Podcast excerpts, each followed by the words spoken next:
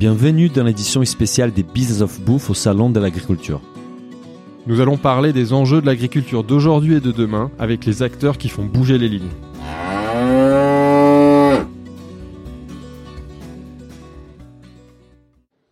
Bonjour à tous, bienvenue dans ce nouvel épisode de Business of Bouffe au Salon de l'Agriculture. Alors aujourd'hui, c'est un épisode qui est dédié à la filière viande et notamment au flexitarisme. On a la chance d'être avec monsieur Marc Pagès, le directeur général d'Interbev, et d'un éleveur, euh, Jean-Pierre Bonnet.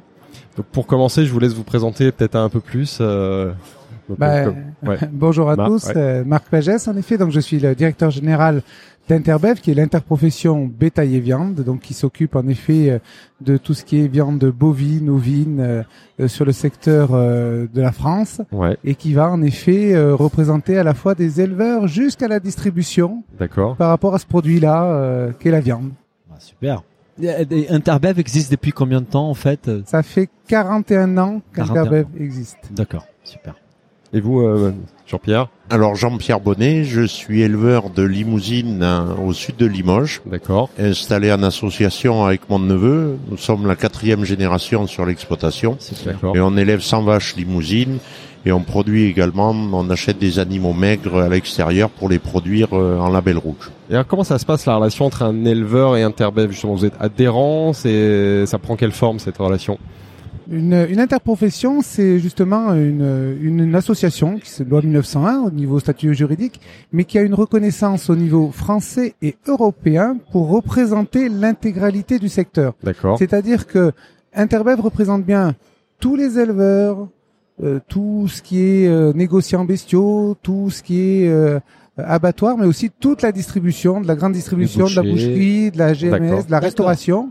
Et donc euh, indirectement, eh ben, Jean-Pierre est un de mes adhérents, mais c'est pas dans une adhésion euh, formulée euh, au titre euh, d'une cotisation, c'est plus, je dirais, le fait de, de, de cette représentation euh, de l'ensemble du secteur. Bien sûr, c'est hyper important. Euh, nous, on était vraiment très ravis de vous avoir dans notre podcast, surtout parce qu'on était déjà étonnés l'année dernière de voir cette première campagne autour du flexitarisme. Et cette année, euh, vous êtes peut-être parmi le- les stands les plus importants au salon de l'agriculture, avec un message très très fort autour de- du flexitarisme, autour de manger mieux. Euh, la, une viande des meilleures qualités et on, on, on aimerait savoir pourquoi cette stratégie-là, depuis quand et, et ça fait déjà un an. Quels sont les premiers résultats que vous commencez à avoir Alors, pour être clair, c'est pas un travail, c'est- une visibilité depuis un an. Mhm. C'est un travail maintenant depuis plus de sept ans. Quand Sept ans, même. d'accord. Sept ans de travail au sein de notre filière avec nos organisations en concertation avec euh, certaines ONG également euh, euh, le service euh, tout ce qui est service nutrition et, et, et autres euh, organisations euh, je dirais en dehors du secteur professionnel pour justement concevoir ce, ce, ce, ce concept et qui a abouti à notre pacte d'engagement sociétal. D'accord. Ce pacte d'engagement sociétal, c'est justement une démarche de responsabilité sociétale Bien sûr. de l'ensemble de la filière. Et pourquoi je parle de ça? C'est que c'est-à-dire que tout ça, il a fallu le monter, le travailler, que ça soit sur le côté environnement, que ce soit sur le côté bien-être, que ce soit sur le côté nutrition. Mhm. Et de cet engagement de l'ensemble de la filière est sortie une communication qui du coup a pu être partagée par l'ensemble de la filière. L'avantage et l'inconvénient d'une interprofession euh, comme celle que je dirige, c'est que nous sommes 22 organisations. D'accord. Les 22 organisations doivent être d'accord Oui. pour faire les choses, pour qu'on puisse les mettre en place.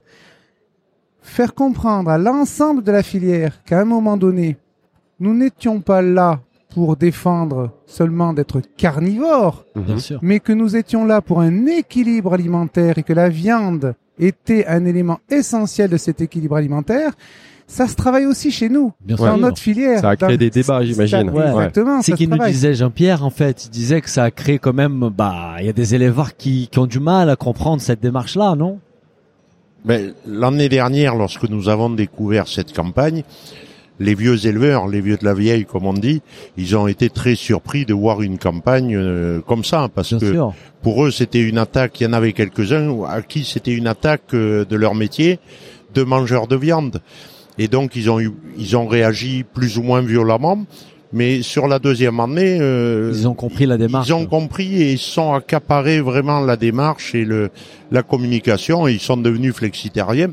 Ils sont pas devenus flexitariens. Oui, Ils étaient déjà, flexitarien. déjà, Ils voilà, s'en rendaient pas Et compte. donc ouais, ouais. ils ont admis le fait qu'on puisse utiliser ce mot et qu'on puisse communiquer sur le fait de manger de la viande accompagnée de légumes et pas uniquement communiquer sur la viande qui était avant pour eux la base du travail de l'interprofession, mais l'interprofession a su rebondir, et réellement bien rebondir pour pouvoir euh, faire la promotion du mieux manger. C'est très intelligent en fait. euh, Et sur, et sur quel fait justement vous vous êtes basé J'imagine sur les études consommateurs qui montrent qu'aujourd'hui les consommateurs euh, mangent moins de viande, c'est ça? Ou enfin quels étaient les critères Alors, que vous avez pris en compte? Je, je c'est pas une question de, de, de, manger moins de viande. Ouais. En plus, euh, on va, ça, ça Ouais. prendrait trop de temps de vous expliquer, mais il y a des différences selon les espèces entre le bœuf, le veau, l'agneau. Ouais, Les gens, par contre, ont changé leur consommation. ouais, mhm. Les gens ont changé leur consommation, mais par contre, on, on, on s'apercevait qu'à un moment donné, il y avait aussi beaucoup trop d'idées reçues. mhm, D'idées reçues sur le principe de oh là là, on mange vraiment trop de viande.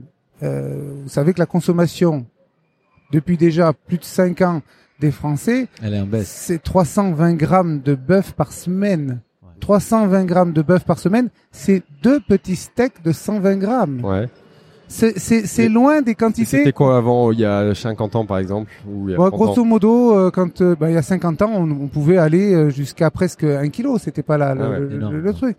Mais mais on avait aussi une activité avec des Physique, efforts physiques ouais, bien beaucoup sûr. plus importants. On avait des des, des pratiques culinaires aussi di- di- différentes avec euh, des produits qu'on faisait, qu'on faisait beaucoup euh, en braisé, en pot-au-feu. En... Mhm, bon. mhm. Donc ça, par contre, il y a eu une évolution importante Mhm. de la consommation, du mode de consommation, et du coup des repères qui se perdent aussi. Ouais, Et donc notre problématique, c'était qu'à un moment donné, on voyait aussi arriver ce mot euh, flexitarisme, et on voyait que le secteur végétarien voulait s'approprier, c'est-à-dire que le flexitarien était un végétarien qui continuait à manger un tout petit peu de viande.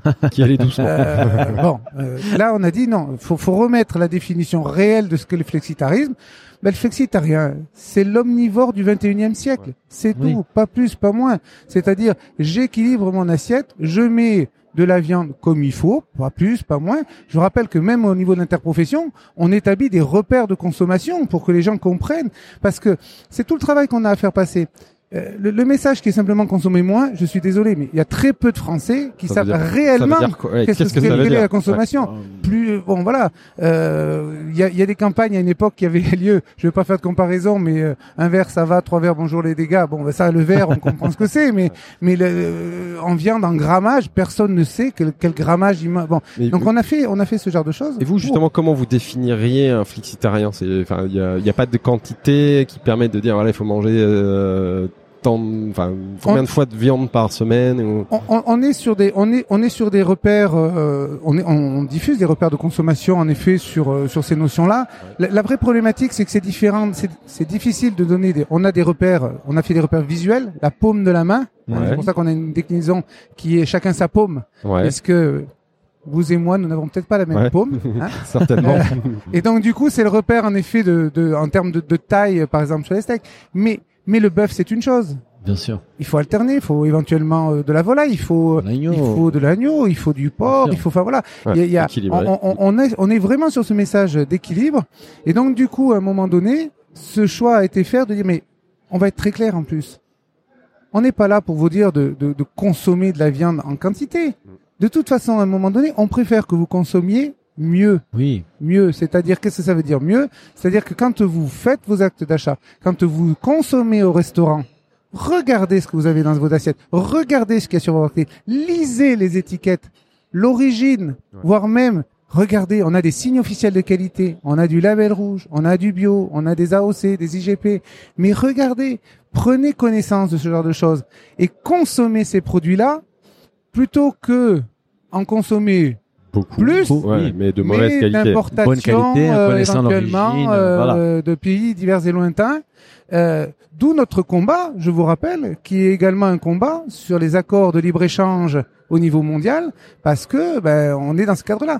Nous voulons, nous, que notre filière, avec nos éleveurs qui produisent une des meilleures viandes du monde, nos savoir-faire de bouchers artisans que nous que nous envie un grand nombre de pays du monde. Il faut savoir que nous avons un savoir-faire dans l'artisanat de boucherie Ouais. qui est partagé euh, par le, dans le monde entier parce que nous avons encore des écoles de boucherie euh, en Mhm. France. Ouais. Ces choses-là, je dirais, ça se protège. Ou, d'accord. ou en tout cas, euh, ça, on fait en sorte de les privilégier par rapport à euh, bon, ben, des accords de libre-échange internationaux où euh, la viande devient du coup une simple valeur euh, de négociation et on se retrouve avec des animaux euh, de production totalement différents. Moi, je trouve ça d'une énorme maturité de la part d'Interbev de prendre cette initiative-là. C'est un choix stratégique pour moi. Il est, est très intelligent. Je, je- je répète parce que je trouve vraiment très, très, très malin. On a fait les, les parallèles avec les champagnes. Nous deux, on, on bossait dans notre vie précédente dans les champagnes.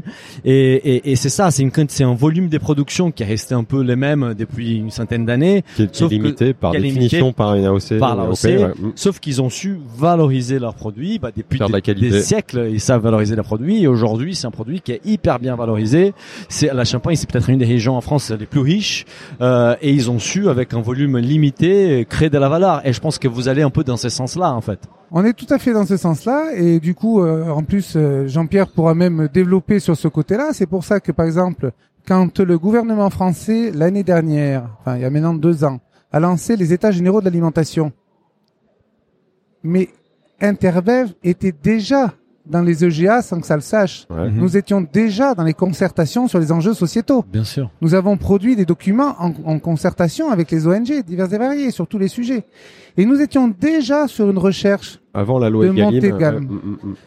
Le choix qui a été donc du coup de faire dans les égalimes le plan de filière bovin, de l'orienter essentiellement sur nous devons que nos viandes françaises partent sur le label rouge, a été une stratégie voulue très rapidement, mais toujours dans cette déclinaison de ce pacte d'engagement sociétal, parce que pour nous, c'était une réponse. Une réponse sur de l'environnement, une réponse sur du bien-être animal, une réponse sur la qualité gustative du produit que le label rouge, et une réponse sur une valeur ajoutée pour que le- l'éleveur s'en sorte. Le souci de notre filière au jour d'aujourd'hui, c'est de faire en sorte que de la valeur ajoutée descende aux producteurs. producteurs. bien sûr c'est ça vivre. C'est ouais. impératif. Nous avons cette grosse difficulté. Bah, on serait, on serait ravi d'avoir un peu ton avis aussi, Jean-Pierre, par rapport à, à cette démarche-là et comment tu, tu vis ça d'un point de vue de, de producteur. Ben, le fait de le fait de produire mieux, enfin de produire, de manger mieux. Nous, depuis longtemps, dans nos démarches euh, label rouge, comme le disait fort justement Marc, on était déjà dans ce dans ce domaine de la qualité supérieure. Bien sûr. Nous avons, depuis les EGA, rajouté certaines choses qui sont, pour, c'est des termes peut-être un peu techniques, mais de l'autonomie alimentaire sur les exploitations, c'est-à-dire qu'on s'engage on s'engage à cultiver nous-mêmes l'alimentation qui va servir à produire nos animaux, Mhm. de ne plus utiliser d'antibiotiques pendant les, les dernières périodes de la, de la vie de l'animal.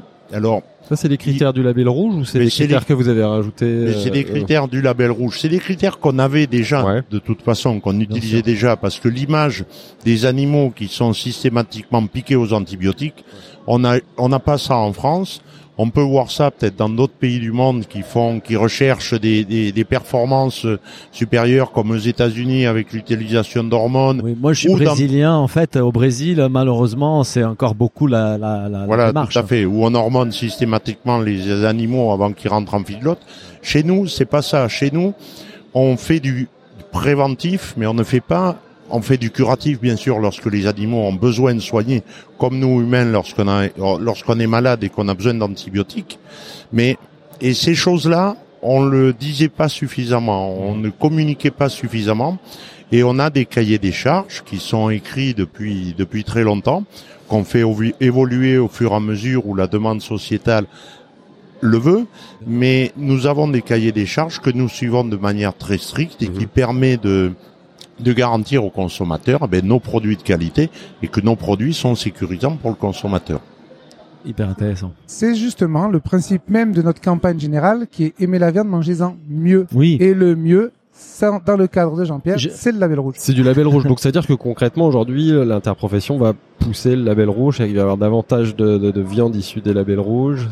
Ben, C'est-à-dire que nous, Interprofession, nous, nous sommes un, un- un outil de concertation, un outil de création d'outils collectifs. Ouais. Euh, nous avons la possibilité, grâce euh, au texte de loi, du fait d'être reconnu, de pouvoir ce qu'on appelle faire des accords étendus, c'est-à-dire qui s'imposent à tout opérateur français. Ouais. Euh, nous avons des capacités de campagne de communication. Mhm. Par contre, nous ne faisons pas nous-mêmes le business. Ouais. Mhm. C'est-à-dire que c'est pas Interbev qui achète la viande ou Interbev qui vend de la viande. Ouais. On est un, un- un- un collectif euh, par rapport à ça. Mais du coup, ce que ça veut dire par rapport à ça, ça veut dire que par exemple, dans le secteur du bœuf, l'essentiel, enfin, quand on est sur la partie spécifique communication, il y a la campagne générique Ouais. qui concerne toutes les viandes. Et sur le bœuf, forcément, le secteur bœuf a aussi augmenté ses campagnes publicitaires et de communication, surtout en point de vente, là où le consommateur fait son acte d'achat, entre autres, Choix, ouais. de communiquer sur ce qu'est le label rouge et le fond du label rouge. Ouais. Le label rouge, il a un gros avantage. Il a une notoriété inégalée. C'est le, le signe le plus reconnu. C'est et- le label. Voilà. Par contre, quand on va vers le consommateur et qu'on commence à lui dire, mais qu'est-ce qu'il y a pour vous Qu'est-ce qu'il y a dans un cahier des charges label rouge Là, on voit que c'est un peu plus hésitant. Oui. Ouais. Hein. Bah, moi-même, je saurais Voilà. pas répondre à cette Donc du coup, notre objectif, il est bien là. Il est à travers tous les engagements de cette filière, tous les engagements des opérateurs dans le label rouge, de faire voir que vous avez une question sur le bien. Regardez, vous avez la réponse dans le label. rouge. Vous avez une question sur le bien. Vous avez une réponse dans le label rouge. Vous avez des questions sur. Ben moi, moi, moi, l'essentiel, moi, je veux que je me régale en mangeant la viande. Ouais. Le reste, ma foi. Vous avez le label rouge. C'est une garantie gustative avec analyse sensorielle. Donc du coup, c'est- toutes ces choses-là où on a voulu aussi simplifier le message au consommateur. C'est pour ça qu'au niveau d'Interbev, on a misé sur les signes officiels de qualité, qu'ils soient label rouge, qu'ils soient bio, parce qu'on a dit on va pas recréer Un nouveau label. un nouveau label, un Oui, nouveau logo. Alors un logo pour le bien-être, un logo pour l'environnement, un logo pour euh, l'équitable, un co- à un moment donné, déjà la place des étiquettes, ça va être terrible. Et puis, malheureusement, nous savons que nos consommateurs n'ont pas toujours le Mais temps de- si- d'analyser en profondeur tout ce qu'il y a sur l'étiquette. Pour nos auditeurs qui souhaitent, par exemple, connaître plus en détail hein, les cahiers des charges de Label Rouge, ils peuvent, ils peuvent aller sur les sites Label Rouge et avoir accès à cette information. Alors au jour d'aujourd'hui, ils peuvent aller sur euh, les sites alors d'Interbev qui renvoient sur les sites de Label Rouge, sur les sites de Label Rouge en tant que tel, parce que je rappelle, on parle du Label Rouge. Bien sûr. C'est des labels rouges en viande de bœuf. Ouais. Il y a celui Oui. du Limousin, Jean-Pierre, je crois qu'il fait le Limousin. Il y a le Charolais, il y a du Blond d'Aquitaine. Et chacun a son cahier des charges. chacun, des a, charges différents, chacun a des cahiers des charges. Alors il y a des valeurs communes, hein. Bien sûr. il y a des socles communs, mais après chacun y va Chaque spécificité. spécificité, voilà. Le label Aubrac, euh, si vous avez l'occasion de discuter avec eux, vous verrez qu'ils obligent une transhumance dans l'esprit de, de cette race. Bon, mais très bien. Donc ça, c'est Oui. ces informations-là. Et pour votre information, nous nous avons décidé au niveau d'Interbev, dans le cadre de l'expérimentation sur l'étiquetage du mode d'élevage, justement, de Mhm. dire, bah, écoutez, nous, on, ce qu'on fait, c'est que sur le label rouge, on va en plus rajouter un QR code où le consommateur, quand il va flasher ce QR code, ça lui enverra directement sur le smartphone les informations qu'il veut sur le mode d'élevage. Traçabilité, top. Voilà. Ah. L'objectif, il Vous là. travaillez avec qui pour, pour cette démarche-là, en fait euh? Là, pour l'instant, on est dans, dans on, on est sur des, il y a des- déjà des opérateurs qui le font. Mhm. Euh, Là, nous, notre objectif, c'est de le généraliser, de voir un petit peu comment ça va se travailler, parce que, ben, voilà, on a déjà des démarches qui, euh, qui se, qui se veulent de traçabilité. On n'est pas forcément encore dans une traçabilité di- allant directement au niveau de l'exploitation agricole, parce que des fois, c'est un petit peu compliqué. Je rappelle, Des coopératives. pour, euh, pour, euh, pour nos auditeurs euh, qui nous écouteraient que quand on fait du steak haché, on, on mélange euh, plusieurs animaux des fois pour pouvoir c'est plusieurs animaux qui peuvent être tous label rouge, Ouais. qui peuvent venir d'une même exploitation, mais qui peuvent venir de plusieurs Oui. exploitations. Donc donc on doit travailler sur cette traçabilité, mais n'empêche que le cahier des charges commun de ce label rouge est Garantie respecté. qualité. ouais. Et donc du coup, on peut donner cette information quand même jusqu'au consommateur. Mais cette complexité-là, c'est pas que de la viande. En fait, on voit ça dans les jus de pommes, dans les, dans les vins. En fait, c'est la traçabilité. Et c'est une volonté du consommateur, mais derrière, il faut mettre en place un tas de choses qui prend du temps. Et voilà. Nous avons la chance dans, ce- dans la filière bovine d'être une filière où la traçabilité, ça nous connaît depuis Oui. très longtemps. Certains diront qu'il a fallu qu'on ait, excusez-moi, le coup de pied au cul Ouais. de la vache folle. Bon, euh, peut-être, mais on a su le faire. On a su rebondir et faire cette traçabilité. Ouais. Mm, mm. Je vais être très clair. La traçabilité de l'animal jusqu'à l'assiette, il y a qu'en Europe que ça existe. Oui. Point. Il y a Aux, aux États-Unis, ils sont où en fait Aux États-Unis, c'est du feedlot à l'abattoir. Tout ce qui se passe avant, Ils savent pas. Il n'y a pas. Ouais. Donc, euh, donc du coup, voilà, vous voyez, on, on, on est sur ces, ces, ces, informations-là. On, on, on doit donner de l'information parce que c'est vrai que euh, on, on, on, on, on n'est plus malheureusement. On a une rupture avec euh, nos consommateurs citoyens, qui est que on a malheureusement de moins en moins de consommateurs d'aujourd'hui qui ont des parents, des grands-parents, Agriculteurs. des Agriculteur. Ah, Voilà, ouais, agriculteurs. on les connaît liens, plus, ouais. on connaît plus le, le Donc monde du rural. coup, forcément, euh, euh, je dirais que c'est euh, voilà. euh, et, et et après, il y a un autre phénomène. Alors, c'est pas vous que je vais critiquer, mais bien sûr que les réseaux sociaux, c'est c'est important pour faire circuler l'information. Mais il faut qu'on fasse attention de pas faire circuler la fake news, Oui, mais c'est comme Parce tout. que- Voilà. parce que la problématique, c'est en effet, Voilà. c'est comment savoir, comment se faire la bonne d'accord. opinion, la bonne opinion. Mais c'est c'est là votre rôle en fait de former, de faire de la pédagogie et de montrer la vérité pour, Et c'est balancer la, les Et c'est bien pour ça qu'on est parti sur cette campagne de communication Bien pour justement redonner, faire en sorte que les informations soient comprises. Après, vous ne vous ne trouverez pas de nos, euh, au niveau des campagnes de communication d'Interbev le principe de dire vous devez manger de la viande. Non, non. On, on parle d'équilibre alimentaire. Bien sûr. On parle qu'à un moment donné, nous ne sommes pas dans une dans une notion de euh, euh, de volume quantitatif obligatoire. On- On on n'est pas là pour faire de la pub ou de la promo. On est là pour faire de l'information. Cette information après se base sur des outils publicitaires, malheureusement euh, audiovisuels et compagnie.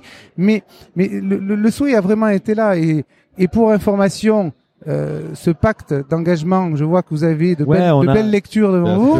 C'est euh, c'est qu'il nous expliquait, c'est que c'est la première filière en fait à produire un rapport euh, RSE. première filière au monde à avoir fait un RSE certifié par une norme pour pouvoir Par garantir ce par la FNOR Ouais. pour pouvoir garantir ce qu'on marque dans, dans cette dans, dans, dans cet engagement là c'est pas rien c'est pas rien et justement Oui, c'est- bien pour faire voir que on, on, on- on donne, on, on donne, on essaye de faire comprendre à nos consommateurs, consommateurs citoyens, parce que vous savez au jour d'aujourd'hui, euh, il y a des fois des, des citoyens, euh, pas forcément consommateurs de nos produits, mais qui ont besoin aussi d'informations euh, pour mieux comprendre les choses.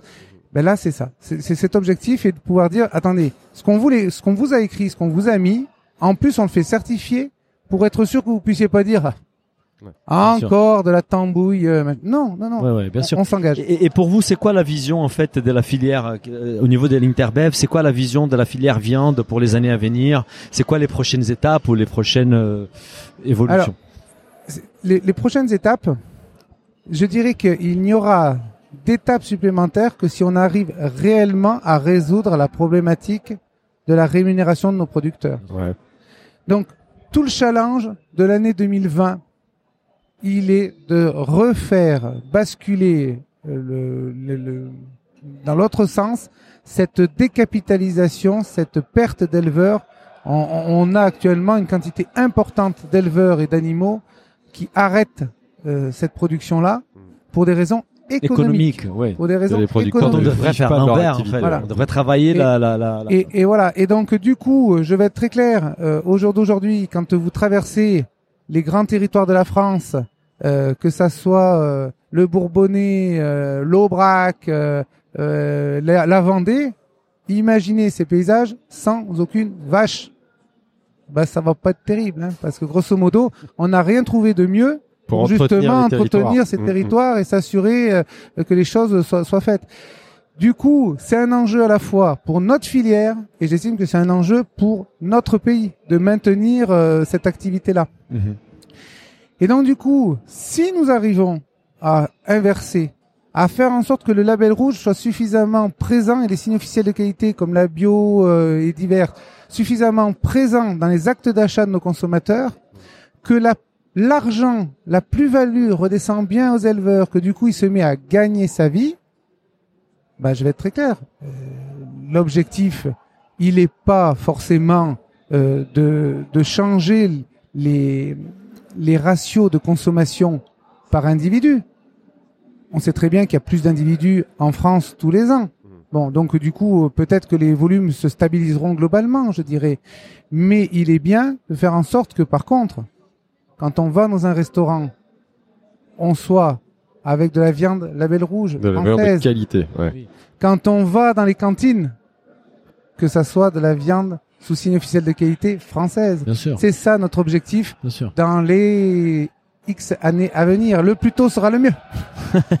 Et si, et si on, et si on parle du salon de l'agriculture, en fait, pour la, pour la, pour l'interbev, des objectifs, c'est pas, c'est plutôt passer ces messages auprès des, des consommateurs finaux, ou plutôt auprès des professionnels, ou les deux? C'est quoi les, les principaux objectifs de, principaux objectifs de l'association?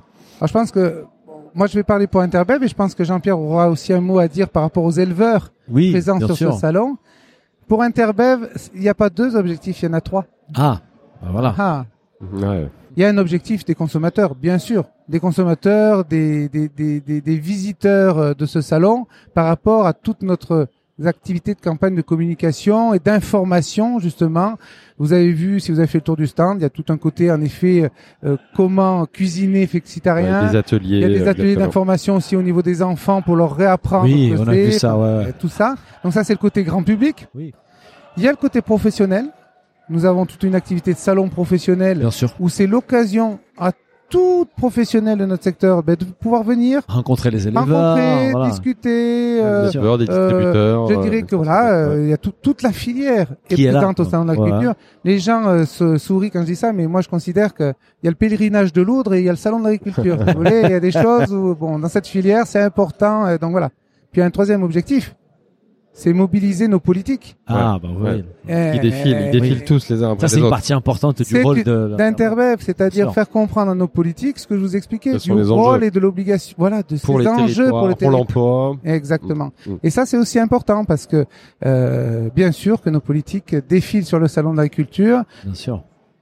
Plus ou moins selon les années électorales, bien Ouais. sûr, mais ils sont bien toujours là et les membres du gouvernement, forcément. Et donc, c'est c'est c'est également une période où nous où, où nous pouvons faire passer nos messages. Et pour toi, Euh, Jean-Pierre, ouais. Ben pour moi, pour moi éleveur, ben c'est déjà euh, de venir. Quand un éleveur peut venir à Paris avec un animal, ben c'est le summum, hein, parce que comme on dit de notre de notre campagne limousine, on monte à Paris et c'est déjà une une promotion pour l'élevage qui est extraordinaire. Alors il y a quelques années, on voyait beaucoup plus de professionnels éleveurs pour pouvoir vendre des animaux, euh, des animaux reproducteurs. Mhm. Aujourd'hui, ça a un petit peu changé. C'est plus un salon grand public, et donc c'est l'occasion pour nous de communiquer avec le consommateur et de pouvoir faire déguster notre produit qui est la limousine. Pour mon cas, mais les autres races font de même et vont au devant du grand public de manière à pouvoir mettre en avant leurs produits, mettre en, mettre en avant le travail que nous faisons de manière à, revendiquer, bien évidemment, ce que disait Marc, une meilleure une meilleure rémunération. En, en tant que flexitarien moi-même, je- je- j'ai très envie parce que ça sent hyper bon. On est à côté du, du stand. euh, Je pense que les restos, il doit être juste derrière. Ça, Ça sent, sent- la, ça sent la grillade là. Ah ouais, ça Euh, sent bon là, ça donne envie. Et on, on termine avec une Avec question. le, avec le bon plan, on, a, Ouais. on aime bien poser cette question. Est-ce que vous avez un bon plan à partager au salon de l'agriculture si vous avez eu le temps de sortir de votre stand? Alors, c'est clair qu'on a plus le temps de sortir de nos stands généralement le matin avant l'ouverture et le soir après la fermeture. Pas les meilleures Donc, conditions pour- sûr que non, non, mais il y a des. euh, je, je pense que moi, le, le- un, des bons plans euh, qui, euh, qui pour moi euh, euh, a un intérêt sur ce salon, c'est euh, c'est vraiment en fonction de ces euh, de, de ces envies de connaître certains territoires ou certaines races, euh, de profiter au jour d'aujourd'hui sur le salon de l'agriculture, toutes les races ont de la dégustation et de la mise en vente de produits. Mhm. Euh, Grosso modo, euh, soit vous pouvez déguster euh, nos races françaises euh, sur les stands du Limousin quand c'est sur la limousine, des races Aubrac, Salers quand vous êtes sur le stand du, des races du Massif. Mhm. Et, et je pense que c'est c'est important, c'est-à-dire que certes, bien sûr, euh, circuler devant les vaches, euh, voir à quoi ressemble telle ou telle race, la, la, la façon euh, impressionnante de ces animaux, surtout pour pour les jeunes et les enfants qui viennent, euh, c'est important.